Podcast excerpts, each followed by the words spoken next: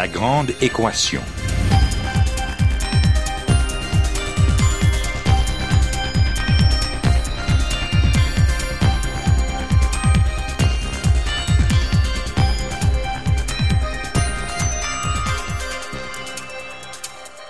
Ici Normand Mousseau, bienvenue à La Grande Équation, votre rendez-vous hebdomadaire avec la science. Cette semaine, comment les technologies de l'information, les TIC, changent-elles notre vie?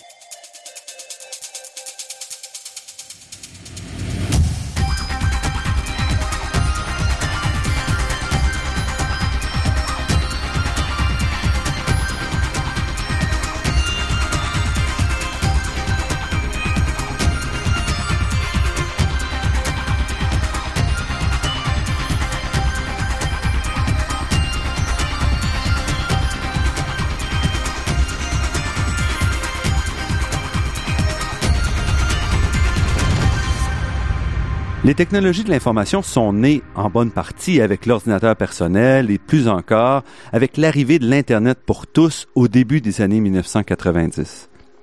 Et ces technologies de communication et de traitement de l'information ont vraiment permis l'émergence de nouveaux outils qui, eux, ont affecté notre vie. Mais quelle est vraiment l'importance de cette transformation-là? Est-ce qu'elle est vraiment profonde, imposant des changements fondamentaux dans notre relation avec le reste du monde, ou est-ce qu'elle est plutôt cosmétique, superficielle? Notre invité d'aujourd'hui étudie ces questions depuis quelque temps déjà.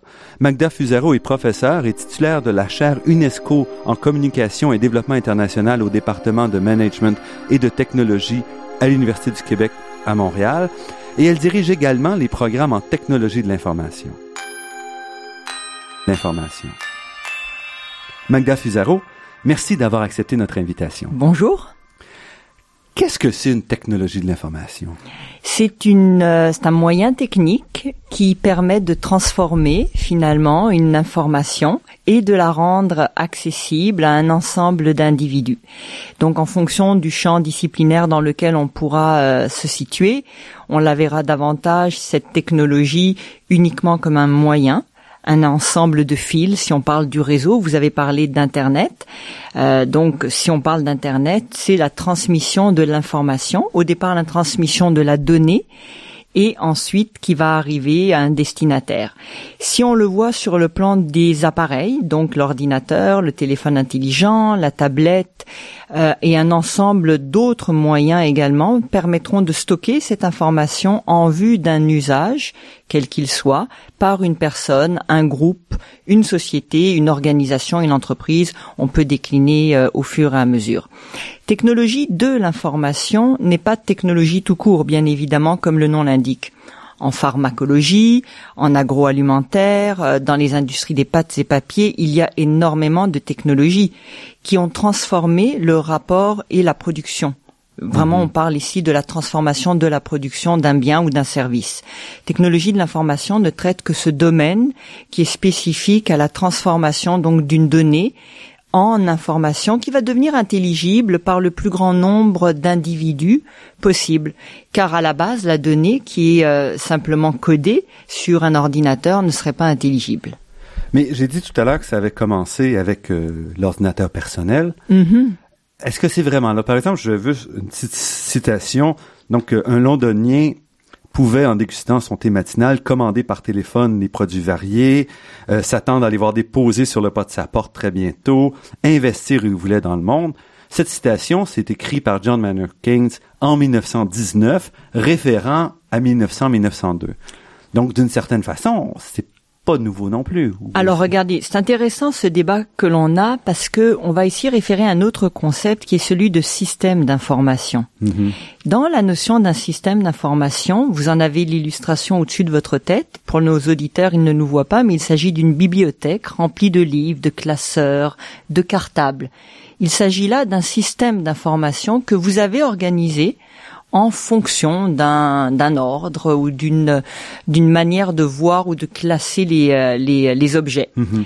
Ce système d'information, au fil des ans, et il existe donc, on peut dire, depuis pratiquement euh, les Babyloniens, Mhm. les Syriens, mais depuis la nuit des temps, il a été d'une certaine manière amélioré. Comment ça s'est amélioré par diverses techniques? Et là, ce sont nos, nos collègues de bibliothécomie qui pourraient davantage contribuer à cette partie de la discussion. Oui.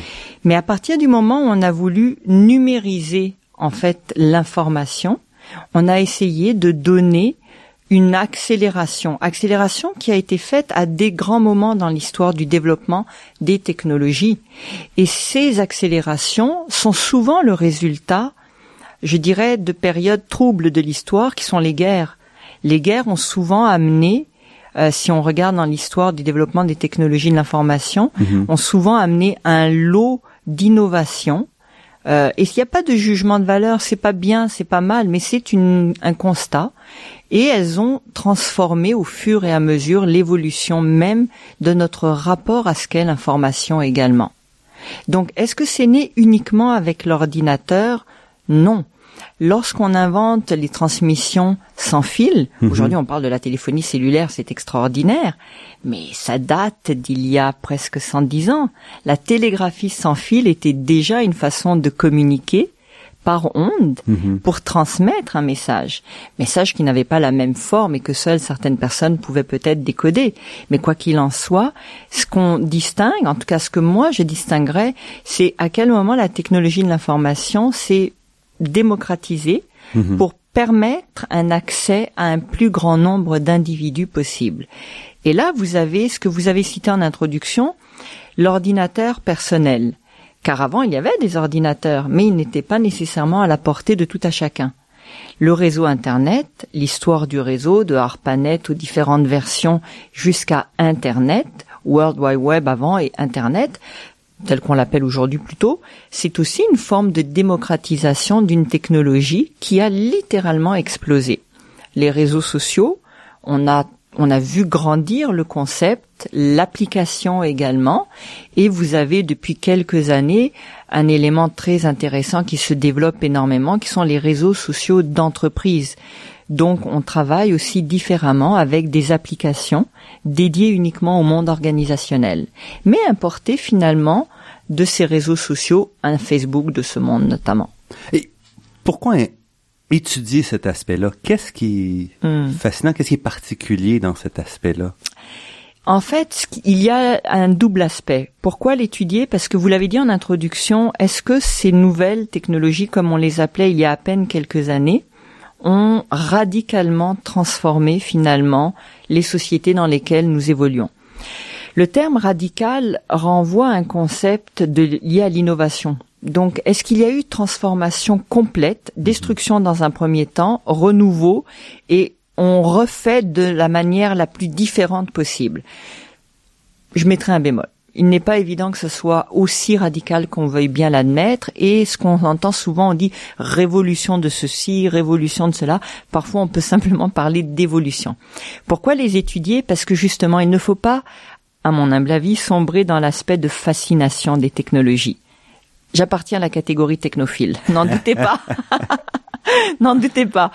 Mais il faut garder une perspective critique sur ces technologies qui aujourd'hui ont pris une place, hmm, peut-on dire, de très importante, dans certains cas d'envahissante? Et donc, il faut pouvoir, à, à, à défaut de pouvoir limiter, au moins bien comprendre ce qu'on fait avec. Le meilleur exemple que je vous donne, c'est la protection des données, par exemple. Nous laissons des traces sur tous les réseaux, sur toutes les applications sur lesquelles nous naviguons.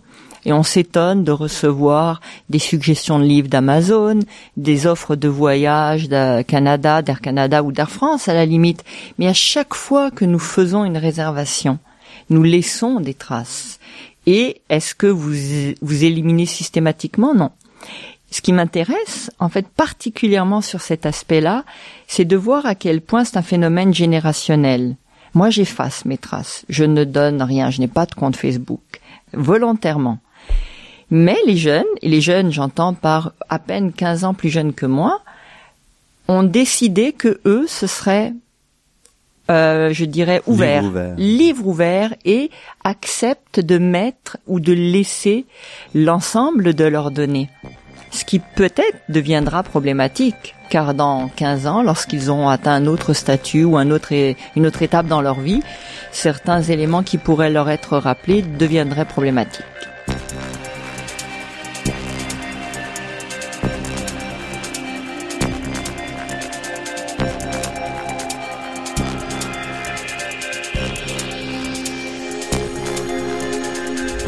Ici Normand Mousseau, vous êtes à La Grande Équation et nous sommes en compagnie de Magda Fusaro, spécialiste des technologies de l'information et professeur à l'Université du Québec à Montréal.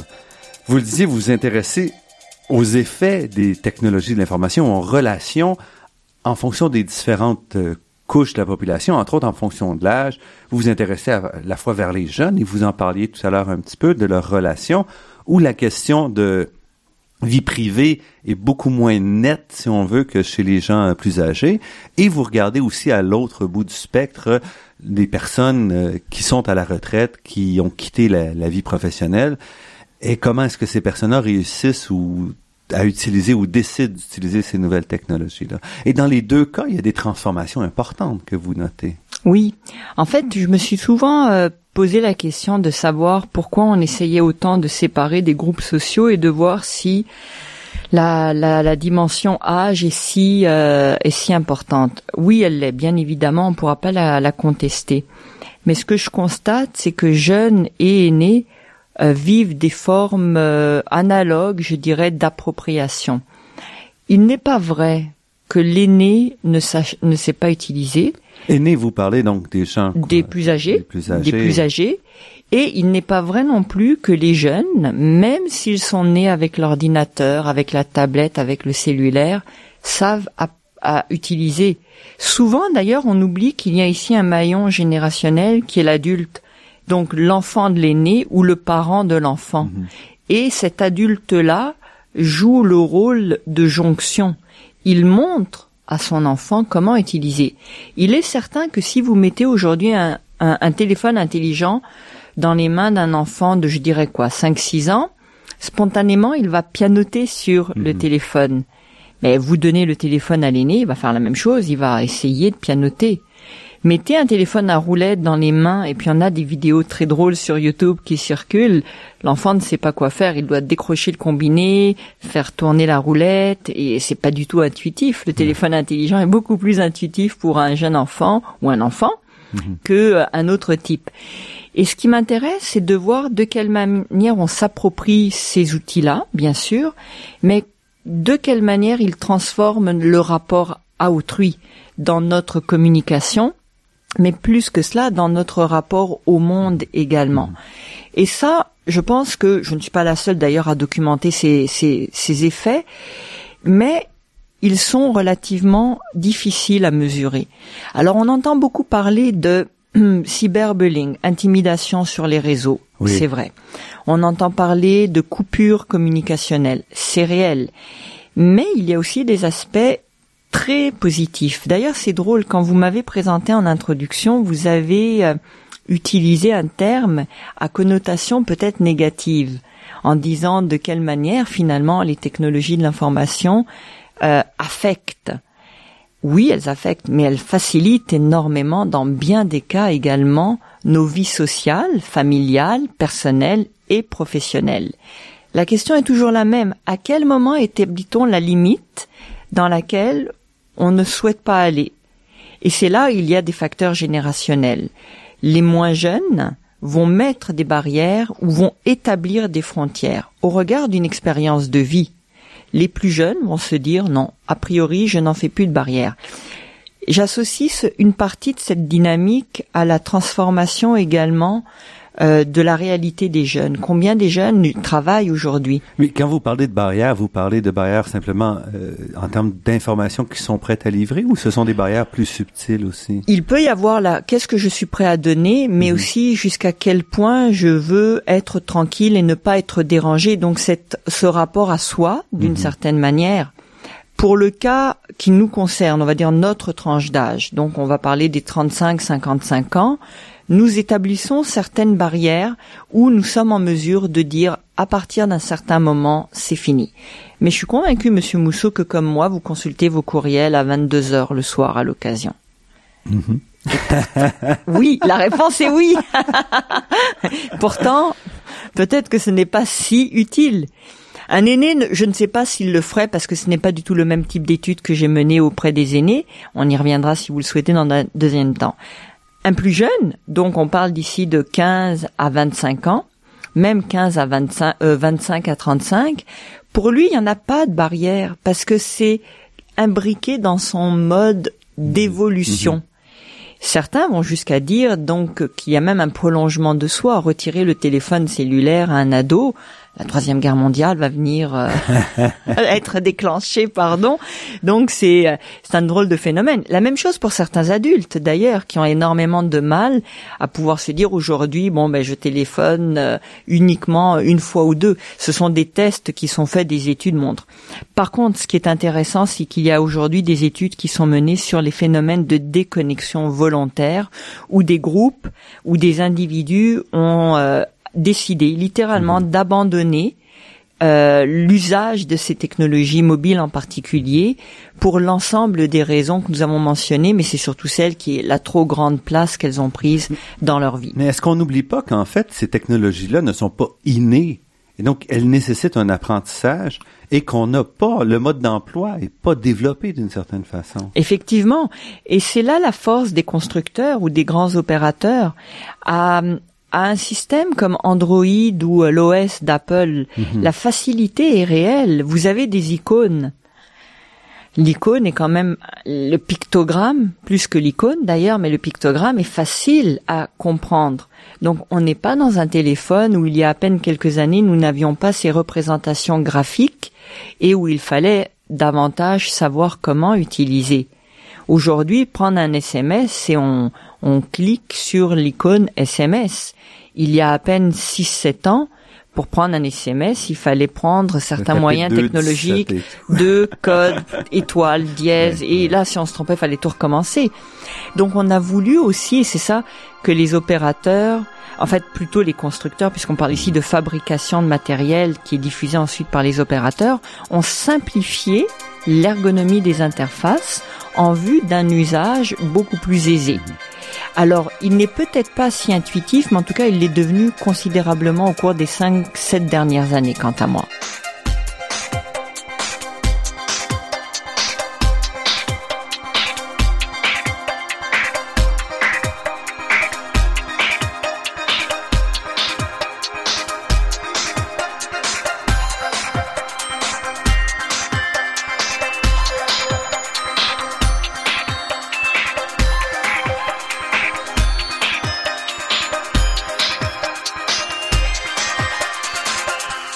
Ici Normand Mousseau, vous êtes à la Grande Équation sur les ondes de Radio VM et nous sommes en compagnie de Magda Fusaro qui nous parle technologie de l'information. Donc vous dites, c'est plus facile d'utilisation, mais il existe un autre mode d'emploi qui est le mode d'emploi de comment insérer, imbriquer ces technologies-là dans notre vie. Et ce mode d'emploi-là n'est pas présent. Vous l'avez dit tout à l'heure, les gens plus vieux ont développé un certain cadre dans lequel ils, vont manipuler ça, mais les plus jeunes n'ont pas cet accès à, mm. à cette information. C'est un fait, et c'est pour ça qu'il y a peut-être nécessité de réfléchir euh, à que veut-on faire quand on met un téléphone cellulaire dans les mains d'un enfant de 9-10 ans? Quel est l'objectif que l'on poursuit? Est-ce qu'il y a là réellement la volonté de dire ben je préfère qu'il en ait un pour qu'il soit toujours euh, en, en mesure de me rejoindre, ou bien moi je suis toujours en mesure de le contacter. C'est une euh, situation réelle, donc bien sûr elle est valable. Est-ce que cette situation nécessite que l'on insère autant de dispositifs électroniques dans la vie des jeunes? Euh, des jeunes jeunes parce que à partir de 15-16 ans le phénomène de maturité aidant, la personne développe quand même un sens critique qui n'est mhm. pas le même que le nôtre, certes, mais qui on voit bien déjà qu'il y a un, rapport à l'objet qui est différent. Le plus jeune aura du mal à questionner cet usage-là.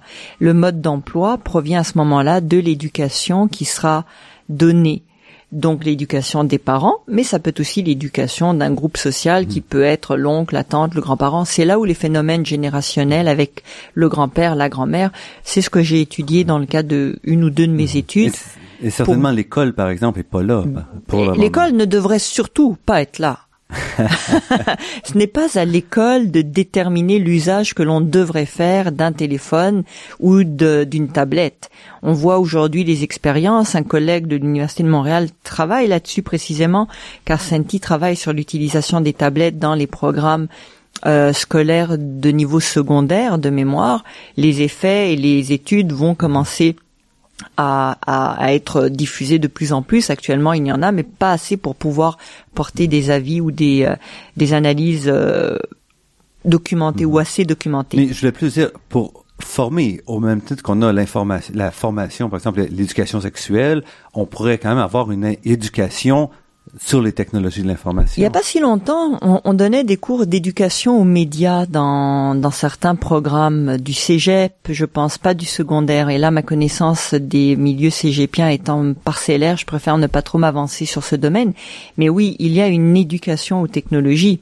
Même un ordinateur. Vous mettez un ordinateur qui est au centre de la vie familiale. Mm-hmm eh bien, tout le monde voit, tout le monde passe autour. Vous, comme parent, vous savez un petit peu qu'est-ce que va faire votre enfant.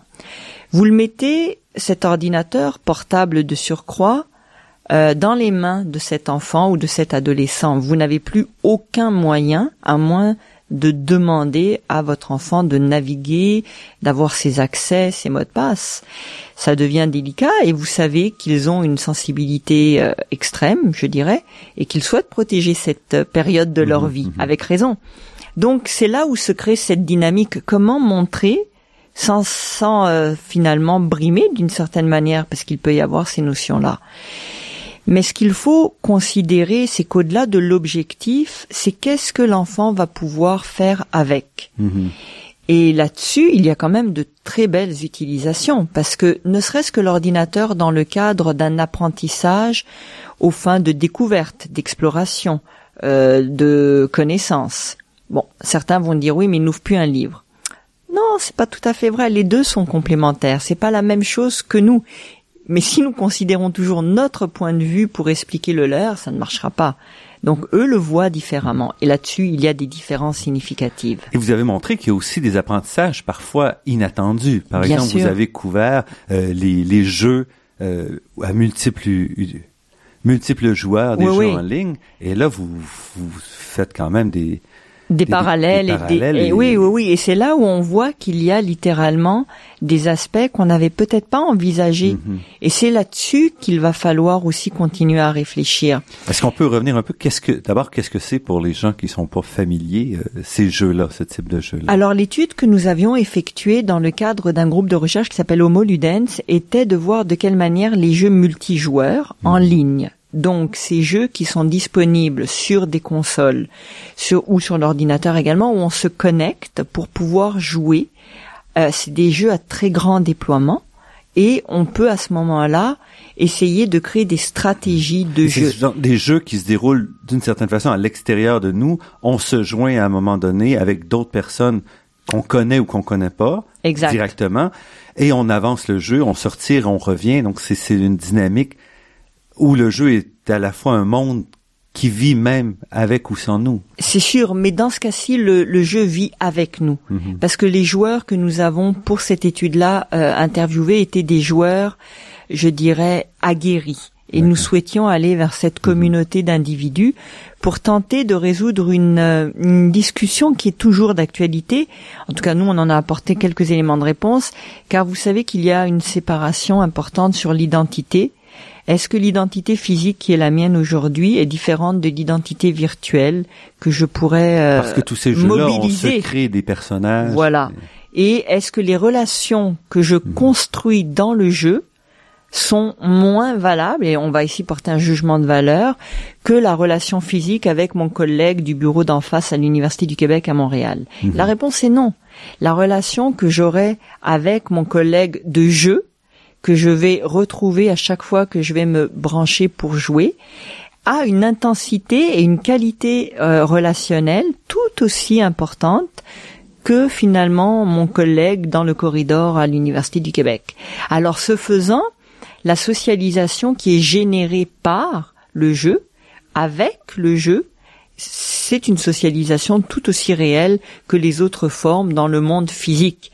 Alors la séparation virtuelle réelle a moins d'importance. Parce que ce que vous montrez, c'est qu'entre autres, les joueurs à l'intérieur, donc doivent former des groupes pour parvenir à avancer oui, dans la structure, doivent se structurer. Oui. Et donc, ils vont à l'intérieur même du jeu être obligés de développer ou d'utiliser des compétences qui sont très loin de ce qu'on imagine dans les dans les jeux vidéo, des compétences interpersonnelles, des compétences de meneur, de gestionnaire et euh, et de stratège parce que après dans les catégories de jeux, il y a énormément de catégories et certains mhm. jeux sont considérés comme des jeux de stratégie, il y a les jeux de guerre, il y a les jeux d'éducation. Alors, il y a plusieurs types de jeux et oui, on développe des habiletés et on aime se voir aller avec ce type d'habileté-là. Les entrevues montraient que la personne disait, ben, c'est vrai que je suis peut-être un leader dans le jeu, je le suis peut-être un peu moins dans ma vie réelle, mhm. mais c'est quand même des qualités qui sont mobilisées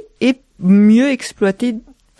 Le terme mieux exploité n'est pas idéal, mais mieux utilisé au fin de la réussite du jeu et des alliances qu'il faut faire pour gagner. Parce qu'il y a des paliers, des étapes à atteindre, et à chaque fois que l'on atteint, par ces alliances, on crée quelque chose. Donc cet, euh, cet élément, cette étude-là, avait aussi pour objectif de, de, de ne plus avoir l'image du joueur pathologique, enfermé mmh. chez lui, qui, euh, qui est coupé du monde, coupé de la vie. Oui, il y en a, bien sûr qu'il y en a, mais euh, il y en a dans toutes les dans, dans tous les phénomènes, je dirais, c'est pas spécifique ou en tout cas ce qu'on a vu dans cette étude, je pourrais pas le généraliser, mais c'est pas vrai que ce sont des, des personnes pathologiques et qui euh, ne seraient pas capables de socialiser à l'extérieur. Au contraire, c'est une vie très très riche et qui euh, a été mobilisée aussi dans le jeu. Et vous trouvez que les apprentissages se transposent ou pas vraiment? Oui, oui, oui. Ça, c'est un des éléments. Vous, euh, tout à l'heure, j'avais peut-être pas assez insisté sur qu'est-ce qui m'intéresse, c'est l'apprentissage. Dans la notion d'usage, on mobilise une forme d'apprentissage que j'ai traduit par le terme d'appropriation. Mm-hmm. Donc, parce que l'appropriation va plus loin que le simple usage. Je ne fais pas qu'utiliser mon téléphone, j'essaie de découvrir l'ensemble des fonctionnalités du téléphone pour pouvoir maximiser son usage. Et cette cette notion d'appropriation se construit. Dans le jeu, c'est effectivement la même chose. On apprend à apprendre. Et ça, je trouve ça fascinant avec les technologies de l'information. C'est réel. On est constamment en mode d'apprentissage. Ce qui décourage d'ailleurs plusieurs. Quand vous installez une nouvelle version sur votre ordinateur, oui, vous souriez, on voit déjà que vous l'avez eu, ce sentiment. Donc, dès que vous utilisez un, un système qui transmet de l'information et qu'il y a des mises à jour, c'est difficile parfois. Et on se fatigue aussi d'être constamment en mode, ils viennent encore de changer la version, les icônes ont changé de place, les menus sont pas les mêmes, ou, ou euh, tout simplement il y a eu une transformation complète de l'interface. C'est vrai. Mais cette façon d'apprendre construit l'usage et permet à l'individu d'être en contrôle de cette technologie. Restez avec nous, notre entretien avec Magda Vizero se poursuit après cette pause.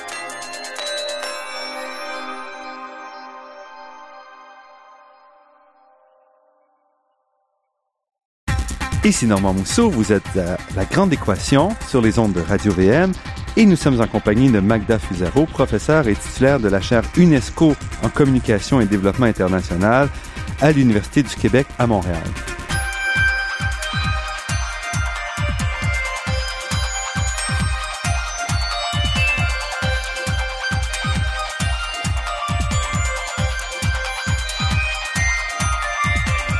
Magda Fusero, les technologies de l'information sont multiples et vous regardez plusieurs aspects. On a parlé des jeux vidéo.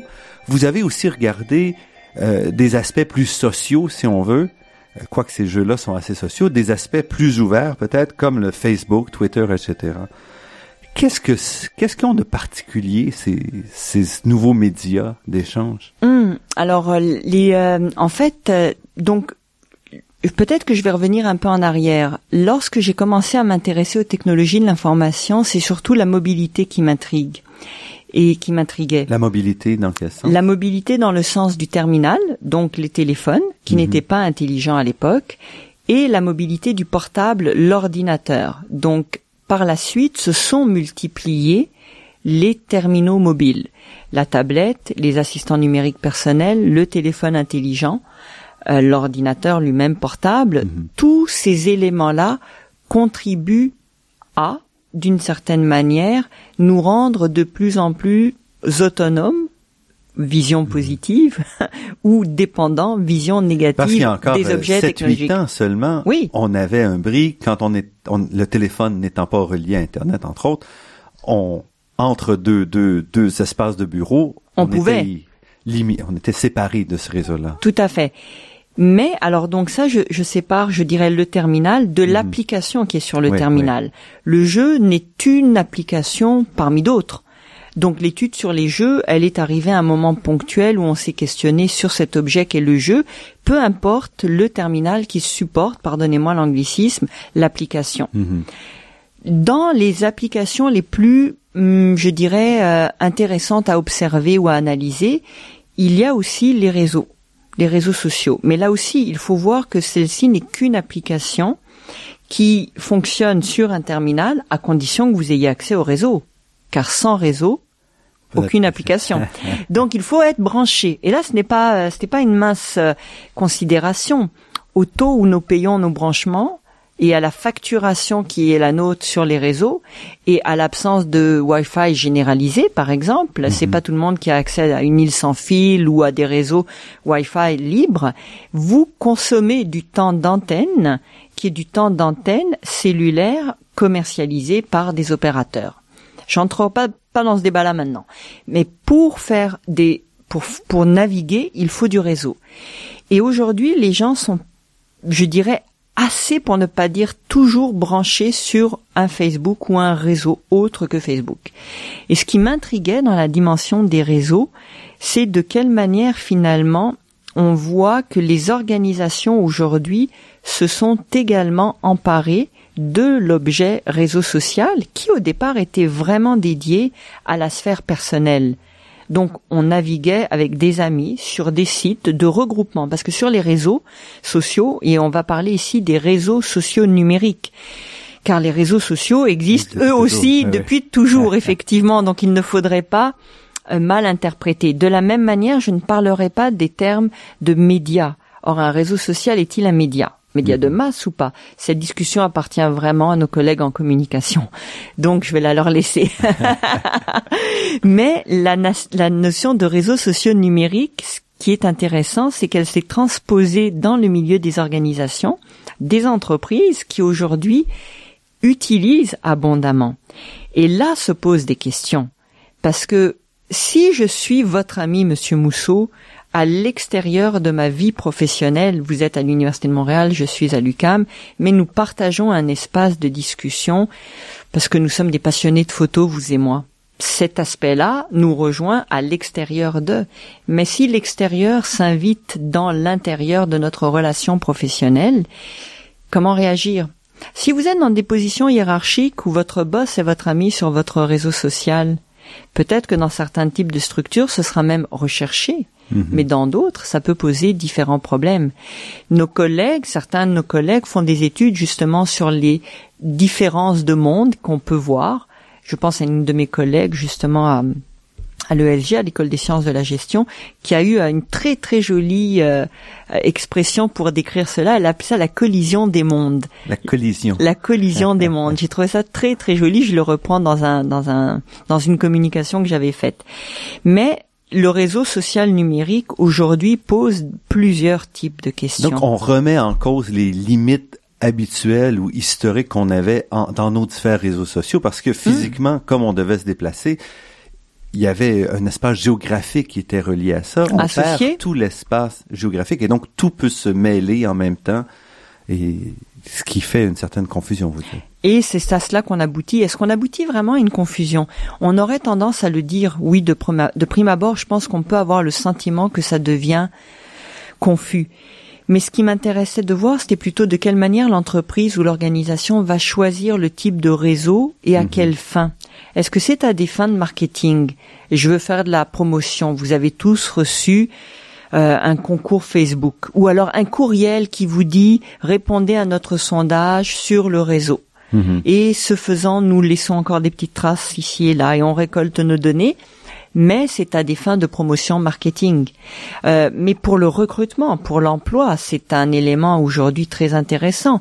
Sur un réseau comme LinkedIn, qui est un réseau davantage professionnel, on peut voir de quelle manière rapidement les gens, dès qu'ils ont un emploi ou qu'ils perdent un emploi, arrivent à dire, écoutez, je suis disponible. Donc il y a une façon de recruter.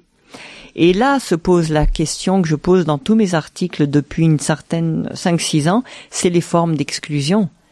Parce que nous excluons des individus, que ce soit les jeunes avec l'incompréhension. Donc on les exclut des réseaux, vous dites, ou de, de toute forme. De on les exclut des réseaux, mhm. mais on les exclut aussi de l'aspect technologie lié au réseau dans nos sociétés. Je m'explique. Si vous avez une partie de la population aînée qui n'a pas les moyens de s'équiper, si vous avez une partie des plus jeunes qui n'ont pas les moyens de comprendre ou de s'équiper, si vous avez des chômeurs qui n'ont pas accès à des moyens technologiques pour aller chercher un travail, nous sommes en train de créer des poches d'individus qui n'auront pas accès à ces technologies-là. Vous allez me dire, mais non, tous les centres d'emploi sont mmh. occupés. Oui, mais il faut y aller et il faut comprendre la technologie. Et quelqu'un qui et oui, et quelqu'un qui ne le fait pas, comment on fait? Comment on est censé résoudre l'équation quand j'en ai pas à la maison, mes parents ne m'ont pas montré, j'ai un niveau d'analphabétisme assez élevé, euh, je ne comprends pas bien ce, comment comment ça fonctionne. Donc, on crée des formes d'exclusion numérique. Et vous le voyez sur le terrain? Je l'ai vu, mais pas à l'UCAM, par exemple, pas dans le milieu universitaire, je le vois pas, mais je le vois systématiquement dans les études, bien sûr. Une étude qu'on avait réalisée il y a environ une dizaine d'années portait sur les jeunes, mais sur les jeunes issus des communautés ethniques. Mhm. Ça, c'était fascinant. Parce que là, il y avait en plus la dimension ethnique qui amenait une autre variable, très dure à mesurer, hein. dans, dans la réalité très très dure à mesurer, mais on voit bien le rapport est aussi différent en fonction de l'origine ou de la culture à laquelle on appartient. Et c'est faux de, enfin, je pense que c'est faux. Les études peut-être seront à confirmer de dire que ça crée une uniformisation. De prime abord, oui, peut-être que tout le monde utilise Facebook de la même manière, mais c'est assez intéressant de voir à quel point les, personnes s'approprient au fur et à mesure et l'adaptent à leurs besoins. Donc ça, c'est ce qui me semble être des formes de détournement d'usage, ce que j'ai pu appeler, ou d'innovation sociale dans certains cas.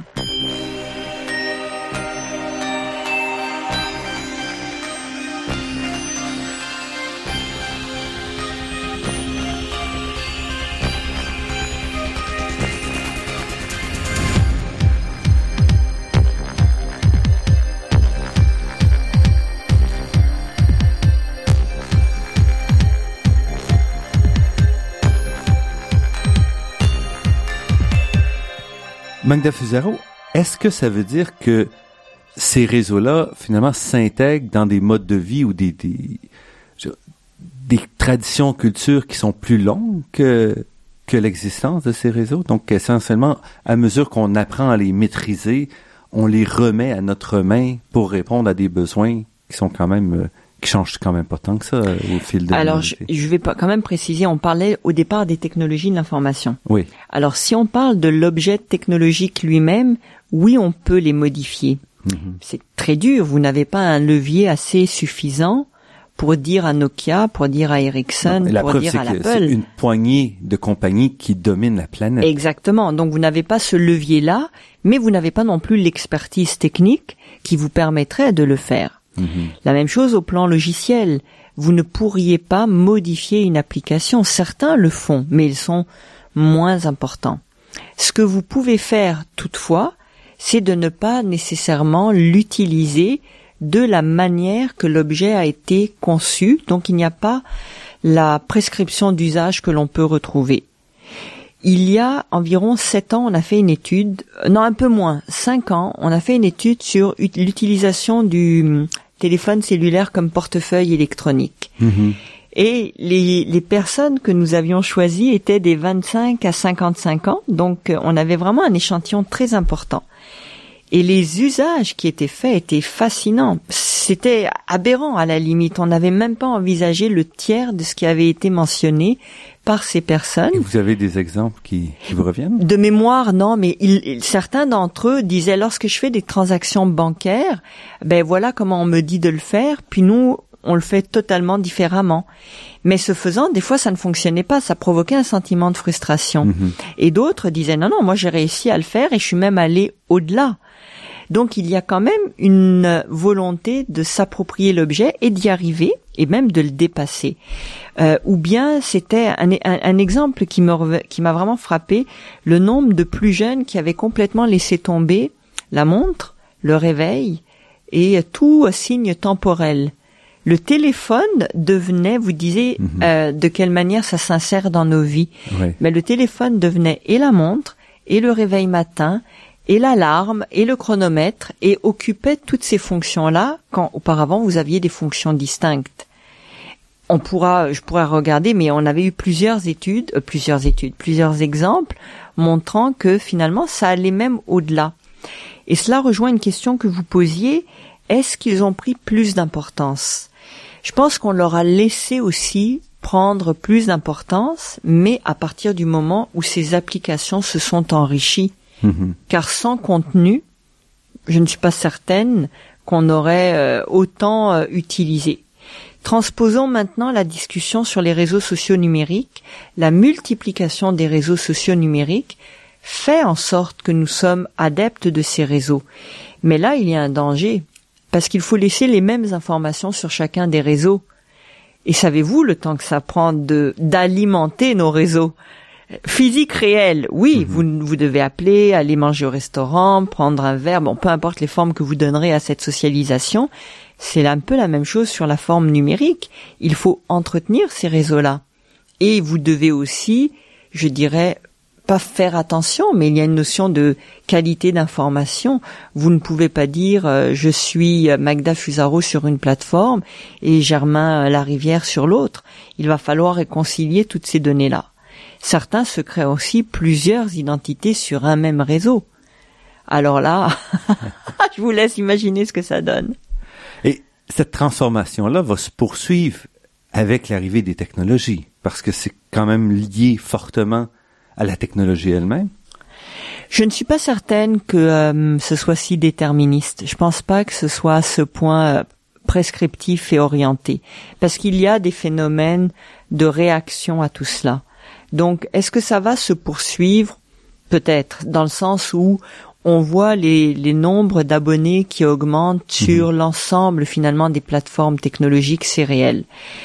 Mais comme je vous le mentionnais, on voit aussi le nombre de personnes qui se déconnectent qui augmente en parallèle.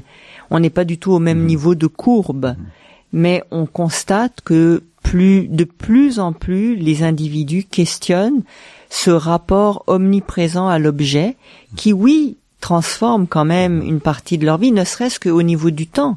Le temps passé à naviguer sur les outils et du temps en moins Pour d'autres choses. pour d'autres choses, ne serait-ce que pour dormir. C'est important le sommeil. Oui. Et on voit à quel point les études aujourd'hui s'inquiètent du rapport du temps et du temps passé à naviguer et donc à moins dormir. Mais un aspect, moi, qui me fascine, c'est que les, les entreprises ont essayé de développer, par exemple, beaucoup le visuel, vidéoconférence et tout. Et malgré tout, ce qui reste ancré aujourd'hui, c'est l'écrit. L'écrit reste, on a les vidéos passives qu'on va regarder, mais l'écrit reste encore la base de la plupart des échanges. Vous avez raison. Je, je, je consultais un site pour un, une communication que j'avais présentée l'automne dernier et le courriel, je pense, occupe donc le courriel, on parle d'écrit ici, occupe encore 70% des communications. Alors sur la vidéoconférence, euh, là c'est un autre aspect, je pense, qui intervient parce que ce sont des réseaux distincts et qui sont euh, des réseaux qui sont beaucoup plus onéreux pour les entreprises. Mais si on parle même au niveau quotidien, je veux dire, les gens prennent le téléphone, de moins en moins on va utiliser quand même les SMS, l'écrit, et c'est très rare, parfois pour les grands-parents ou certains cas, où on va utiliser le vidéo, Skype ou autre, mais Ça change. ça change. Ah vraiment, ça change. On utilise beaucoup le vidéo. En fait, euh, un des un des éléments que je pourrais mentionner, je veux pas en faire l'apologie, mais toutes les applications de type euh, FaceTime sur Apple, Skype ou autrement, vous pouvez aujourd'hui être euh, connecté euh, quasiment partout. Bon, il faut quand même que la largeur de bande le permette ou que le réseau soit assez intéressant pour que la communication soit bonne. Mais techniquement, vous avez ici un avantage d'être en lien physiquement par mhm. vidéo, en chat, puisque vous pouvez en même temps envoyer des messages, faire du courriel en parallèle et corriger. Mais non, je plaisante, on fait pas ça. non, non.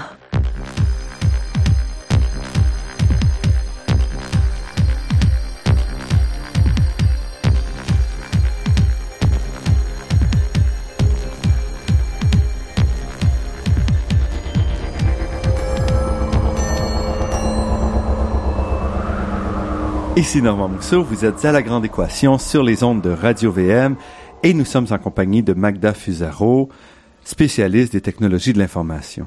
Qu'est-ce qui vous a amené, pourquoi vous intéresser aux technologies de l'information et en faire une carrière? La, la, la piqûre est venue par les réseaux de vidéoconférences.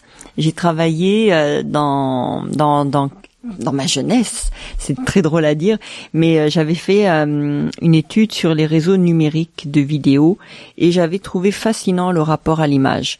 Et ce que j'avais euh, dans un premier temps trouvé anecdotique, finalement s'est révélé prendre de plus en plus d'importance et modifier le rapport à, à l'individu qui est en face de nous. Donc c'est cette première étude faite en 1992 qui m'a donné envie de voir de quelle manière les technologies affectent les liens sociaux ou facilitent les liens sociaux. Et vous êtes entré de quel côté? Du côté technologique, donc votre premier de votre diplôme, euh, premier diplôme universitaire. Euh, la maîtrise était une maîtrise sciences et technologies qui avait une dimension et communicationnelle et technologique, mais beaucoup moins technologique que communicationnelle. Mhm. Donc c'est à travers finalement le l'apport des sciences, en fait, sciences de l'information et de la communication, mhm. que je me suis intéressée à la à la dimension technologique de l'information qui est un corpus qui est très mhm. très euh, utilisé euh, dans le domaine des sciences de la communication. Et par la suite, ce qui m'a vraiment intrigué, c'est de voir l'usage qui était fait. Donc très rapidement, en fait, je me suis intéressée au concept d'usage, aux théories sur l'usage. Mhm pour essayer de voir de quelle manière se construisent, se co-construit l'usage. Il se construit dans un premier temps par le rapport mhm. à l'objet lui-même, mhm. mais il se co-construit par les interactions qui proviennent soit d'un autre groupe qui fait les mêmes ou qui a les mêmes usages, ou par la prescription qui en est faite par l'opérateur, le fournisseur.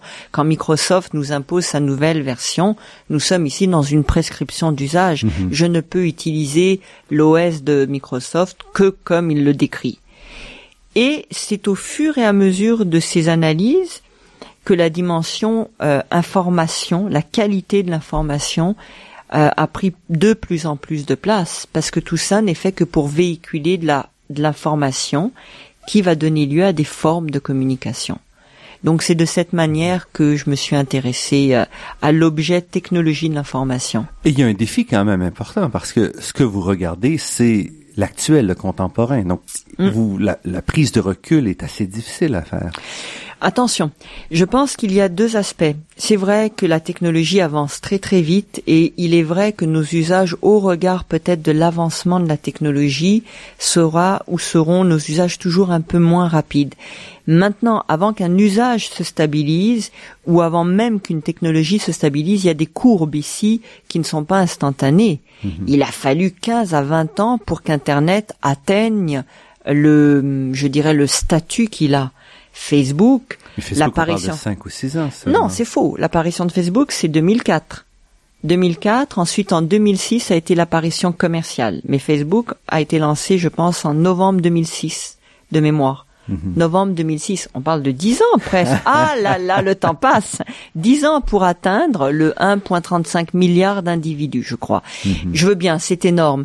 Mais peut-être que les délais, mais vous voyez, on parle d'années encore. Mhm. Et ça, c'est très important, il faut le mentionner, c'est pas du tout aussi instantané. D'ailleurs, dans le corpus qui est le, le mien ou euh, au niveau des cours que j'enseigne, il peut se passer entre 20 à 30 ans avant qu'une innovation percole à travers Mhm. toutes les sphères pour atteindre le statut finalement euh, de, de technologie de masse. Alors, vous voyez, même aujourd'hui, même dans les... oui, sauf que ces Mhm. délais tendent à se tendent à se raccourcir, vraiment. Mais ils demeurent en nombre d'années. Voyez-vous, une technologie qui est fascinante, ce sont les technologies de radiofréquence par plus les RFID. Mhm.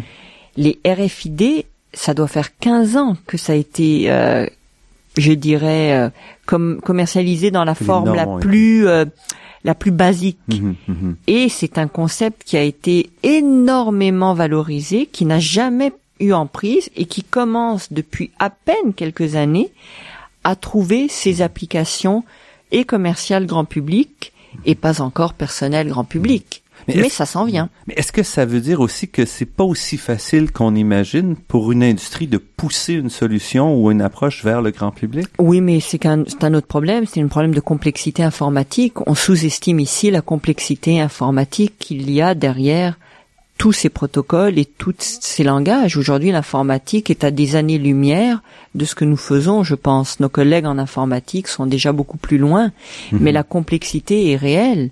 Essayer d'interconnecter trois réseaux euh, sur dix appareils en étant euh, en garantissant un minimum de sécurité pour que vous ne soyez pas à risque tout en préservant euh, une certaine forme de liberté si vous voulez naviguer sans que vos pare-feux se déclenchent à chaque fois que vous allez sur un site non autorisé.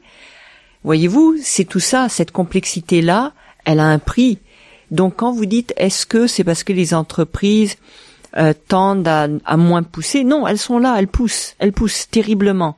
Mais il y a la réalité, il va falloir qu'à un moment donné on simplifie ces aspects-là. Et ça, je pense que c'est difficile.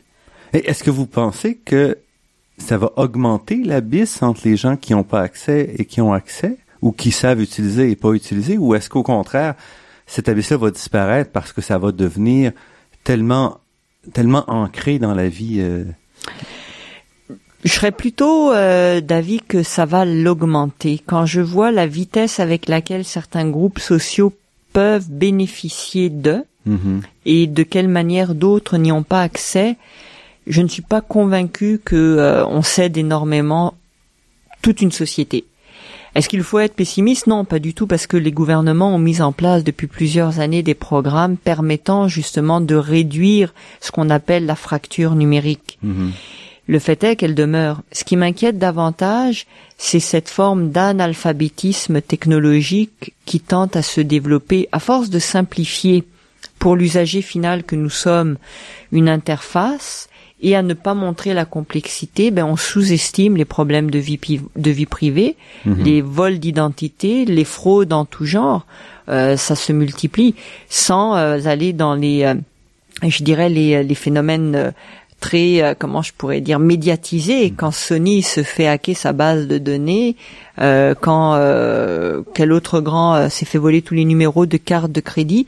Donc vous voyez, il y a des dangers réels, mais le niveau d'infrastructure requis et de sécurité informatique est tel aujourd'hui que ça c'est un réel défi pour les entreprises. Mais est-ce que c'est aussi que les sociétés, entre autres les gouvernements, les normes n'arrivent pas à s'ajuster? Si on parle du vol d'identité, c'est aussi parce que tout l'appareil derrière pour corriger est d'une lourdeur démesurée ou d'une lenteur par rapport à la facilité avec laquelle on peut faire le vol. C'est sûr, c'est sûr. Ceci dit, les appareils ou l'appareil juridique ou législatif est quand même, euh, je dirais, assez avancé. Qu'il soit en décalage, certes, mais de là à dire qu'il n'y a pas de recours, je, je ne le sais pas, il faudrait le vérifier, mais je pense qu'il y a quand même possibilité de le faire. C'est que ça devient difficile. En fait, c'est comment on le fait. Mhm. La possibilité existe, c'est le comment la mettre en œuvre cette possibilité-là. Euh, je vous donne un exemple. Vous faites une réservation de votre billet d'avion, vous la faites en ligne, tout fonctionne, mais là la transaction avec Visa ne passe pas pour x, y, z raison. Vous appelez au téléphone, l'appel se retrouve aller en Inde, par exemple. Vous n'êtes pas sur le même fuseau horaire. Et là, vous lui expliquez à la personne qu'il y a un problème. Elle va devoir téléphoner à Visa, vérifier, ou bien ça s'affiche directement. Tout ça va prendre un certain temps, mais cette infrastructure, elle a dû être mise en place au préalable et il a fallu y penser. Donc c'est cette complexification de la chaîne que je trouve intéressante, mais qu'il faut comprendre. Et ce n'est pas tout le monde qui est intéressé d'abord à la comprendre. Qui est intéressé à savoir comment un ordinateur fonctionne, à ouvrir la carte, à prendre la carte et à la remplacer Personne. Bon, j'irai moi, mais et vous certainement. Oui, nous deux, nous deux. et vous vous attendez. Là, on a vu quand même une série de changements importants, surtout du côté des appareils de mobilité, qui est votre domaine, Mhm. ces dernières années. Est-ce qu'on s'attend à ce que ça stagne un peu pour les prochaines années, ou est-ce que vous Non, pensez- non, non. Au contraire, regardez la montre Apple qui euh, finalement euh, deviendra euh, un des éléments euh, intéressants à observer. Les, les lunettes également, euh, sur lesquelles plusieurs tentent déjà d'avoir une idée de qu'est-ce que ça peut faire et de comment on peut le faire. Voyez-vous, je, je l'applique à nos, à nos, à nos milieux professionnels. Si pendant un examen, je vais être obligé de demander aux étudiants d'enlever les montres, les lunettes, les téléphones intelligents, vous riez, mais c'est à cela que nous sommes, vous et moi, confrontés quand on donne un examen. Ça va devenir difficile. Ça, c'est, ça va modifier nos pratiques aussi d'enseignement euh, et s'adapter à ce nouveau contexte. Donc, euh, mais je pense que ça va continuer. Donc, euh, vous avez encore du pain sur la planche. Tout à fait. Magda Fusaro, professeure et titulaire de la chaire UNESCO en communication et technologie pour le développement international au département de management et technologie à l'Université du Québec à Montréal. Je vous remercie pour cette entrevue. Merci beaucoup.